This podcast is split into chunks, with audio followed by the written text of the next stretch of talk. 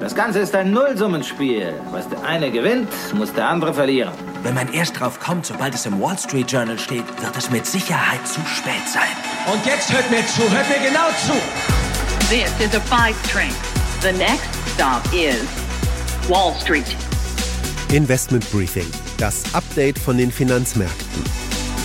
Hallo ihr Lieben, herzlich willkommen zu einer neuen Folge. Schön, dass ihr wieder mit dabei seid. Ich bin Anne Schwed, eure Geldexpertin hier an der Wall Street mit allen wichtigen News und Tipps rund ums Investieren. Und es war ja wieder echt eine spannende Woche. Es ging los mit einer eher neutralen Reaktion der Wall Street auf die Arbeitsmarktdaten, die ja am Freitag rauskamen.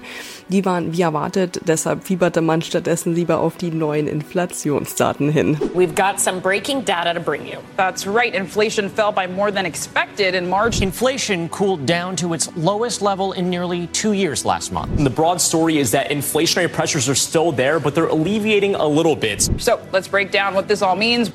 Die Inflation fiel zwar deutlicher als gedacht, aber wenn man genauer hinschaut, gab es da auch ein paar nicht so gute News. Genauso ernüchternd waren die Protokolle der Notenbank, die gezeigt haben, dass die Fed nicht nur mit einer Rezession rechnet, sondern das auch aktiv in Kauf nimmt. Und dann ging es los mit der neuen Berichtssaison, ausgerechnet mit den Banken.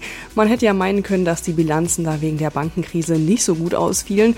Genau das Gegenteil war aber der Fall. Die großen Banken konnten Rekordzahlen vorlegen. Insgesamt also wieder eine echt ereignisreiche Woche hier an der Wall Street. Aber es gab auch wie immer tolle Möglichkeiten, um Gewinne zu machen. Und genau darauf schauen wir hier immer im Investment Briefing. Unsere Themen in dieser Woche. Die Inflation ist auf 5% gesunken und damit stärker als gedacht. Statt Freude darüber gab es aber direkt wieder neue Rezessionsängste.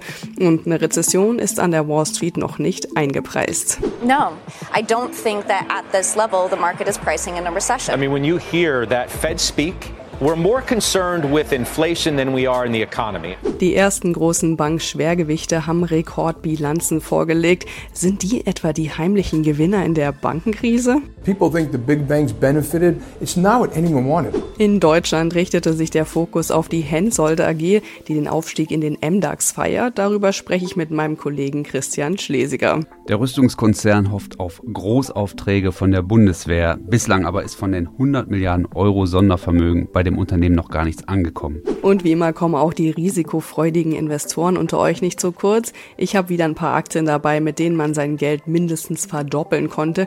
Und es gibt einen neuen Tipp, wie man das selbst nachmachen kann. Außerdem habe ich wieder alle wichtigen anstehenden Termine, damit ihr perfekt vorbereitet in die neue Woche gehen könnt. Das sind unsere Themen heute. Die komplette Ausgabe hört ihr als Teil unserer Pioneer-Familie. Und gerade haben wir noch ein ganz besonderes Angebot. Wenn ihr noch kein Pioneer seid, dann könnt ihr unser gesamtes Portfolio einen Monat lang für ein Euro testen. Also alle unsere Podcast-Reihen, Briefings und Analysen. Meldet euch einfach an auf thepioneer.de und dann könnt ihr hier direkt weiterhören und jede Woche neue Insights mitnehmen.